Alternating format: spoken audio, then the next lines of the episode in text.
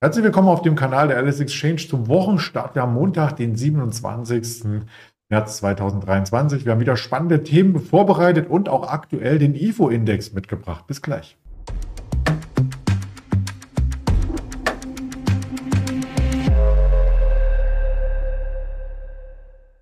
Das Ganze natürlich wieder als Interview mit äh, dem lieben Andi in Düsseldorf. Den hole ich gleich hinzu. Zuvor der Risikohinweis, dass all das, was wir sagen, keine Handelsempfehlung oder Anlageberatung darstellt, nur objektive Berichterstattung. Und da ist der Andi auch schön. Guten Morgen nach Düsseldorf.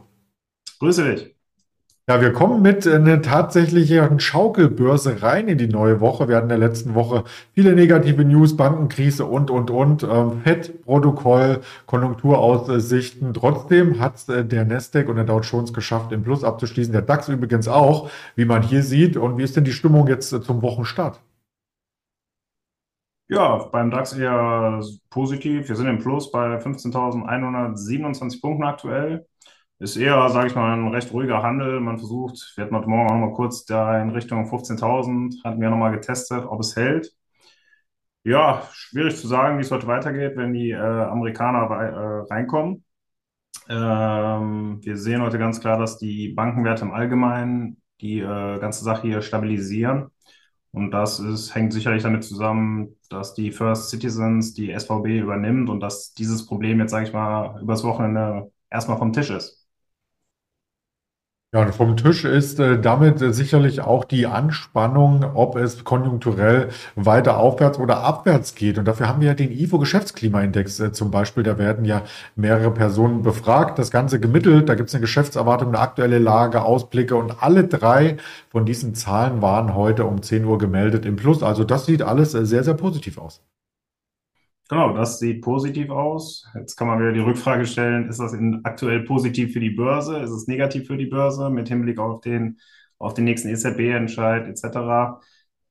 Schwierig zu sagen. Ähm, die Konjunktur stabilisiert sich auf jeden Fall weiter. Also die Aussichten werden noch positiver.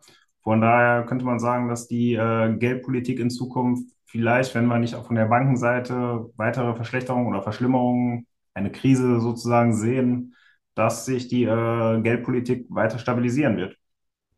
Na, immerhin hatte der IFO-Index dafür gesorgt, dass dieser leichte Abwärtstrend am Morgen komplett verlassen wurde und in einem Aufwärtstrend ähm, jetzt äh, mündete. Wir schauen mal, wie das Sentiment ist an der LS Exchange. Da gibt es nämlich einen Indikator. Ich starte den, bin selber gespannt, wie der ausschlägt. Auf Basis der Daten vom Freitag leichter Kaufdrang. Also hat das bestätigt, was wir auch im DAX an den Kursen gesehen haben. Und du hast schon Banken erwähnt. Freitag war das noch so der Unruheherd, Deutsche Bank und so weiter. Heute stabilisierend. Wer profitiert denn von den ganzen ähm, Querelen äh, von der Volatilität, insbesondere natürlich die Händler und die deutsche Börse selbst. Da habe ich was Schönes rausgefunden. Da gibt es ein positives Signal und tatsächlich die Aktie ist auch schon auf dem Allzeithoch. Genau, die deutsche Börse ist auf dem Allzeithoch, wie du schon sagst. Ja, die Umsätze, ähm, wir sehen es ja auch im ersten Quartal an der LSX, die Umsätze steigen definitiv im Vergleich zum letzten Jahr. Und ähm, die deutsche Börse entwickelt sich hier entgegen dem Markttrend, der ja mal eher seitlich ist, sollte man gar nicht denken, dass, ähm, dass in einem Seitwärtsmarkt oder wie er quasi gerade ist, wenn man den S&P etc. sieht, dass die Börse sich gut entwickelt. Aber ich glaube, man kann sagen, dass äh, die Volatilität halt sehr hoch ist und dass äh, zwar in diesem Seitwärtsmarkt drin, aber ähm, dadurch entwickelt sich natürlich die deutsche Börse sehr gut. Und man vergisst natürlich immer, die deutsche Börse ist nicht nur in der Börse in dem Sinne, Aktien werden verkauft, gekauft, Nein, da stecken also noch ganz viele andere Sachen drin. Wir reden hier von einer Clearingstelle, die äh, sehr starke Umsatzsteigerungen hat. Wir reden von Termingeschäften, ähm, die Euwax hier im, im, Gesamten. Überall sehen wir steigende Umsätze in dem ersten Halbjahr und äh, im ersten Quartal und deswegen geht es weiter bergauf.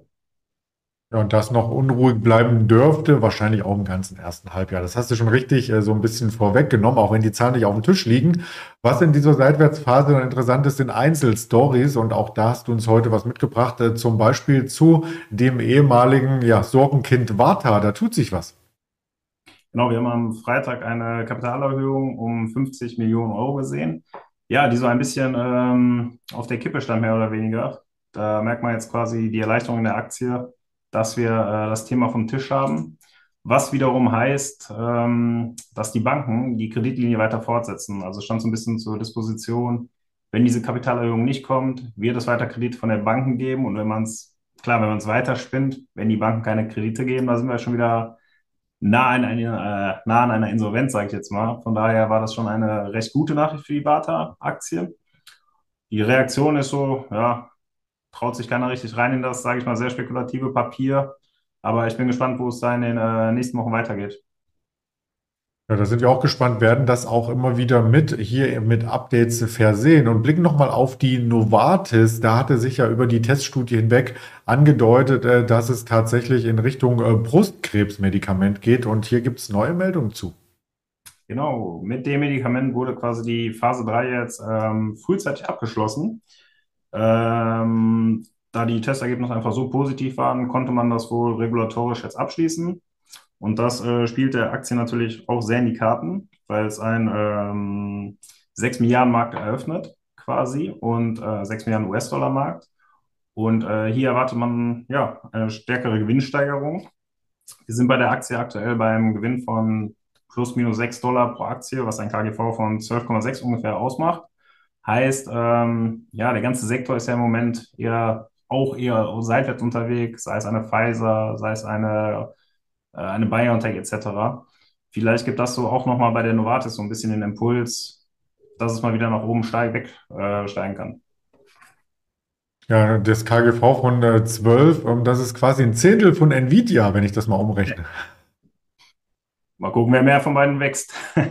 ja, schauen wir mal. Aber aus dem Chipsektor gibt es garantiert auch noch äh, weitere News. Wir haben eine Micron Technologies zum Beispiel morgen auf dem Quartalszahlenkalender heute eine Carnival Cruises und eine BioNTech, also auch aus dem Medizinbereich im weitesten Sinne. Kommt heute noch was über den IFO, haben wir schon gesprochen. Und am Nachmittag wird noch erwartet der Dallas Fettherstellungsindex. Jetzt wieder übrigens passt genau die Zahlen, denn nach der Sommerzeitumstellung in Deutschland, in Europa harmoniert das dann auch wieder mit den Wall Street Zeiten. Ja, damit sind wir für heute mit den News, mit der Berichterstattung schon am Ende. Morgen geht es weiter mit den Interviews. Die Social Media Kanäle haben weitere Informationen für Sie bereitgehalten. Ich sage herzliches Danke an dich, Andi.